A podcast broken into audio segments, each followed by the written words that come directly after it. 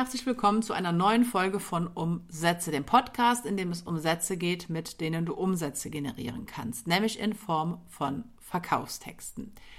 Ja, in der heutigen Episode möchte ich einmal über die menschliche Motivation mit dir sprechen. Das heißt, diese Folge ist sehr verkaufspsychologisch, was aber auch von mir bewusst so entschieden wurde weil natürlich die Motivation ein ganz, ganz entscheidender Punkt ist, ob jemand dein, bereit ist, dein Angebot zu kaufen oder ob jemand nicht bereit ist, dein Angebot zu kaufen. Ne? Also wenn die innere Motivation nicht vorhanden ist, dann ist es relativ unwahrscheinlich, dass jemand dein Angebot kauft. Und deswegen möchte ich mir in der heutigen Episode mit dir einfach mal anschauen, was denn dafür sorgt, dass Menschen überhaupt motiviert sind, dein Angebot zu kaufen. Und da gibt es zwei innere Motivationen bzw. Motivationssysteme.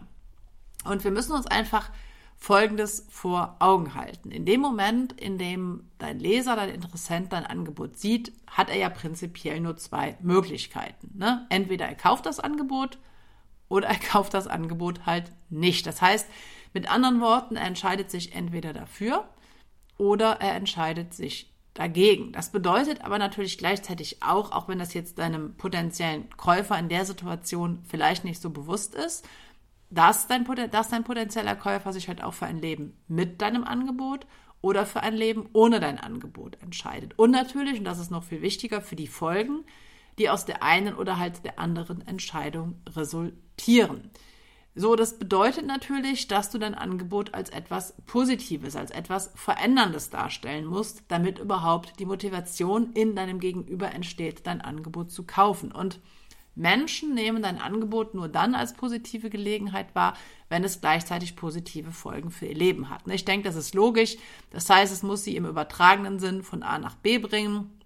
Um jetzt einige Beispiele zu nennen, zum Beispiel von Armut zu Wohlstand oder vom Übergewicht zum Wunschgewicht oder von Einsamkeit zu Zweisamkeit. Ne? Das sind dann so einige Beispiele aus den drei größten Märkten. Wichtig ist aber immer, dass es um eine Veränderung geht. Ne? Menschen wollen natürlich, wenn sie dein Angebot kaufen, auch dass in ihrem Leben etwas anders wird, weil sonst bräuchten sie das Geld nicht auszugeben und könnten dein Angebot ignorieren. Und Generell ist es so, dass Menschen sich zwei Arten von Veränderungen wünschen und diese beiden Veränderungen korrespondieren mit den, mit den beiden Motivationssystemen, die den ähm, allermeisten psychologischen Motivationstheorien auch zugrunde liegen.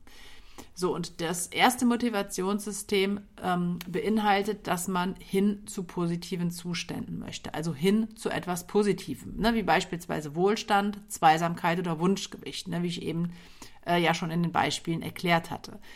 Ähm, dieses hin zu etwas Positivem ist das appetitive Motivationssystem.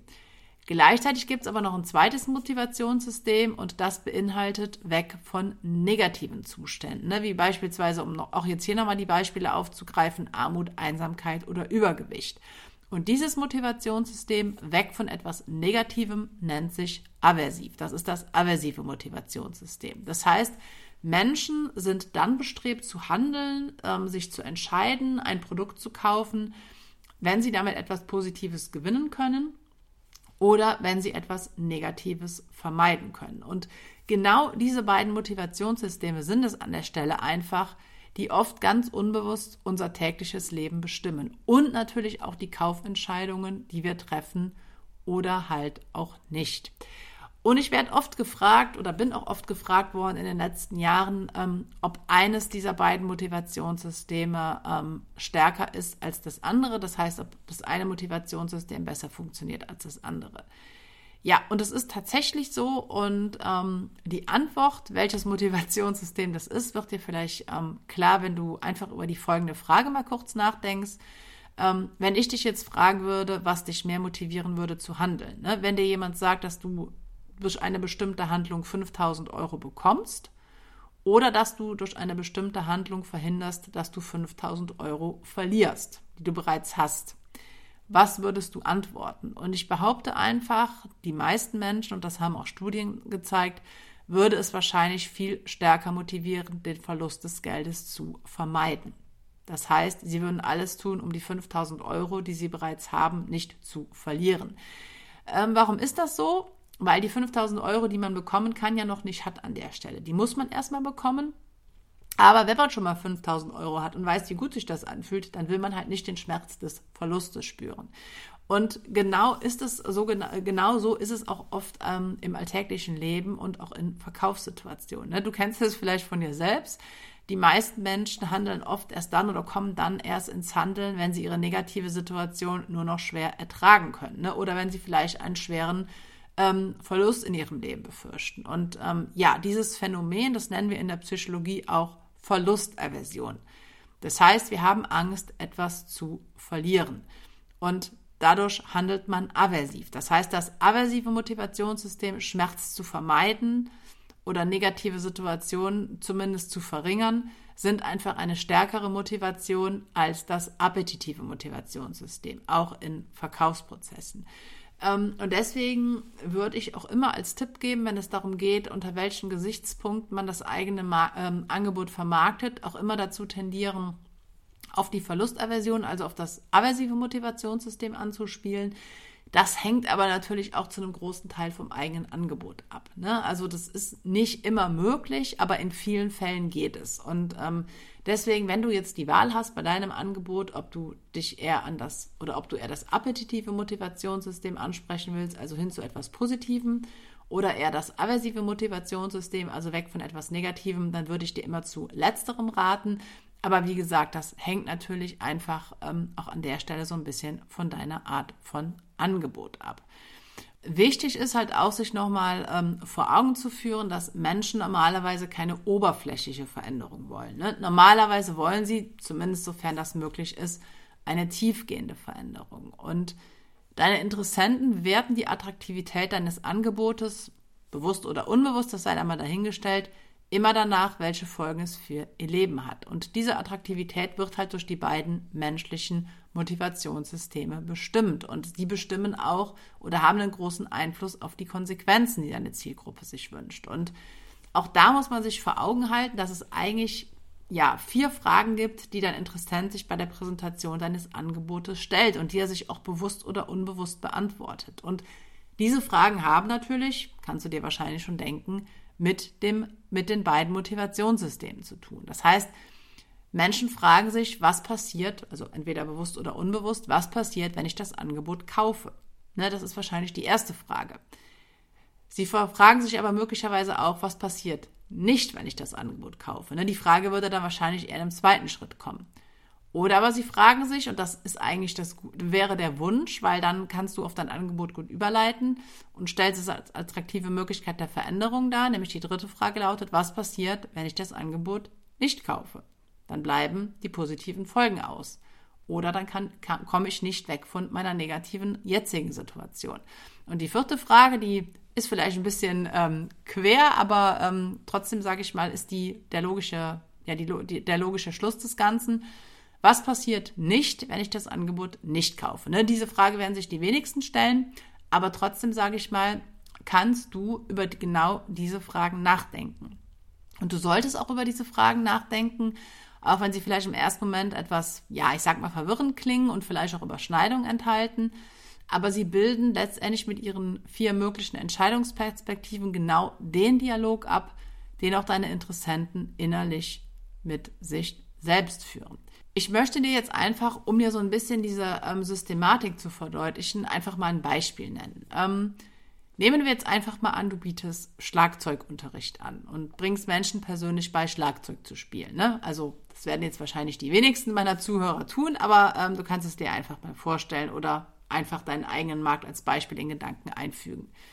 Ähm, so, und irgendwann wird dann ein Musikliebhaber, der schon seit Jahren davon träumt, Schlagzeug spielen zu lernen, auf dein Angebot aufmerksam.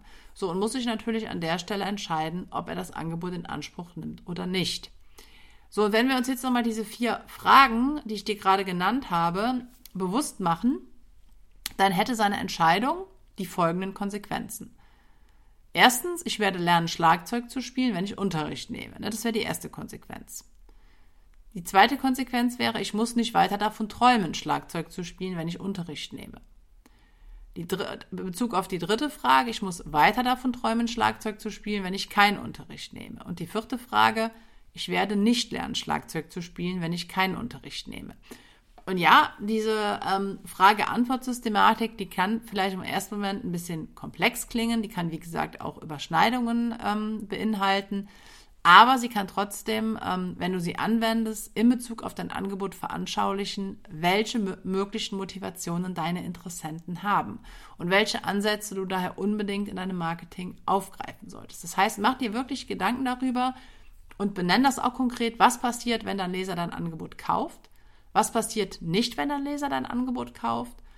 Was passiert, wenn dein Leser das Angebot nicht kauft? Und was passiert deinem Leser nicht, wenn er das Angebot nicht kauft? Ne? Also da kannst du dir auch nochmal Gedanken zu machen, weil du dadurch ähm, ja in den Vorteil kommst, ähm, deine eigene Motivation oder die, die Motivationen, die hinter deinem Angebot stehen, nochmal etwas systematisiert zu erarbeiten. Und wie gesagt, auch wenn das vielleicht im ersten Moment etwas ähm, kompliziert klingt, ähm, ist es trotzdem sinnvoll, sich genau mit diesen Fragen zu beschäftigen, weil sie, wie gesagt, auf das ähm, aversive und appetitive Motivationssystem anspielen und du dir dadurch auch nochmal, ähm, ja, klarer darüber wirst, welche Motivationen dein Angebot eigentlich erfüllt. Ne? Ich hatte zum Beispiel auch einige Kunden im Laufe der letzten Jahre, die dachten halt immer, ähm, sie könnten nur, nur in Anführungszeichen, das appetitive Motivationssystem ansprechen mit ihrem Angebot, also das hin zu etwas Positivem. Und wir haben dann halt, indem wir uns mit genau diesen Fragen beschäftigt haben, dann auch erarbeitet, dass man genauso gut mit dem jeweiligen Angebot das, ähm, das ähm, aversive Motivationssystem ansprechen kann. Also weg von etwas Negativem, was ja stärker ist. Das heißt, du kannst dieses, diese, ja, diese vier Fragen einfach mal an der Stelle dazu nutzen, dir da wirklich ähm, Gedanken zu machen, wie du dein Angebot am besten darstellen kannst und ähm, ja, was äh, deine Leser, deine potenziellen Kunden dazu motivieren könnte, dein Angebot zu kaufen. Weil auch dein potenzieller Kunde denkt über die Konsequenzen nach, die ein Kauf für ihn hat. Ne? Und damit sind vor allen Dingen, das muss man sich auch nochmal vor Augen führen, nicht immer nur die finanziellen Konsequenzen gemeint. Ne? Natürlich hat ein Kunde weniger Geld im Portemonnaie auf dem Konto, wenn er sich für dein Angebot entscheidet. Aber gleichzeitig bekommt er ja im Austausch dafür persönliche, individuelle Konsequenzen. Und deswegen ist es an der Stelle einfach entscheidend, dein Angebot auch entsprechend zu vermarkten. Und es gibt auch Angebote, bei denen beides möglich ist. Und das ist natürlich der Idealfall. Ne? Wenn du erstens deinem ähm, Kunden zeigst, dass, dann, dass der Kauf positive Konsequenzen für ihn hat und natürlich dann in einem zweiten Schritt oder parallel dazu, was passieren kann, welche oder welche negativen Konsequenzen er vermeiden kann, sobald er sich für dein Angebot entscheidet. Auch das ist bei vielen Angeboten möglich. Man muss da manchmal nur ein bisschen tiefer in die Materie einsteigen, muss da auch nochmal ähm, ein bisschen drüber nachdenken, neue Impulse gewinnen. Und dazu sind diese vier Fragen, die ich dir gerade eben genannt habe, eigentlich ganz gut geeignet. Ja, das war jetzt eine Folge rein über Verkaufspsychologie. Ähm, Verkaufspsychologie spielt natürlich sowieso eine sehr wichtige grundsätzliche Rolle beim Copywriting und wird deswegen auch in meinem Ausbildungsprogramm für Copywriting sehr intensiv behandelt. Du kannst auch gerne mal hier in den Notizen zu dieser Folge nach den Links gucken, da gibt es weitere Informationen. Ja, und ansonsten danke ich dir für deine Zeit, für deine Aufmerksamkeit und hoffe, dass wir uns dann in der nächsten Folge von Umsätze wiederhören.